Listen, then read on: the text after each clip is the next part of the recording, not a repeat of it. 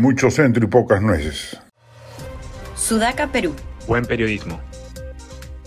En el afán de distinguirse de los extremos polarizantes que brillan en el firmamento electoral peruano, muchos candidatos o agrupaciones optan por definirse de centro.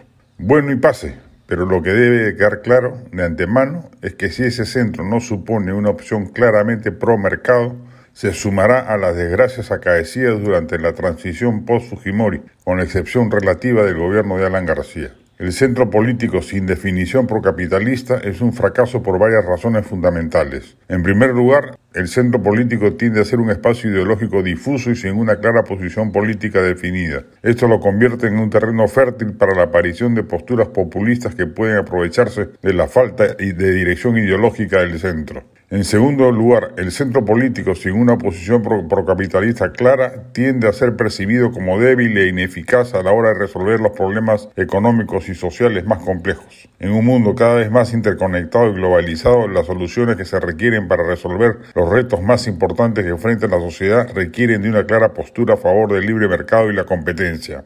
En tercer lugar, el centro político sin definición procapitalista tiende a ser visto como una posición cómoda y ambigua que no aporta soluciones reales a los problemas que afectan a la sociedad. Los ciudadanos y electores esperan de los partidos políticos respuestas concretas a los desafíos que enfrenta la sociedad y el centro político, sin esa clara postura, no ofrece esa certidumbre. Por último, el centro político sin definición procapitalista, contra lo que piensan, es un fracaso que porque deja en manos de los extremos políticos la agenda política y la definición de los temas relevantes. Esto se traduce en una polarización creciente de la sociedad y en un debilitamiento de las instituciones democráticas. Los partidos políticos de centro deben definirse claramente a favor del libre mercado y la competencia si quieren ser percibidos como una alternativa real y efectiva para solucionar los problemas que enfrenta la sociedad peruana. La del estribo, oh pecado cultural que acabo de empezar a redimir. Gracias a HBO Max en su sección de clásicos he podido ver por fin Casablanca 1942 con Happy Bogart e Ingrid Bergman, 2001 Odisea del Espacio 1968 de Stanley Kubrick, en la menor El Halcón Maltés de 1941 también con Bogart dirigida por John Huston. Y gracias a mi proveedor favorito, Madame Bovary de 1991 con Isabel Huppert. Maratón que continuará.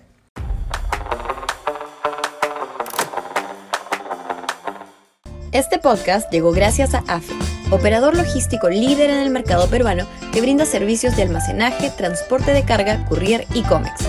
Los puedes ubicar en www.afe.pe.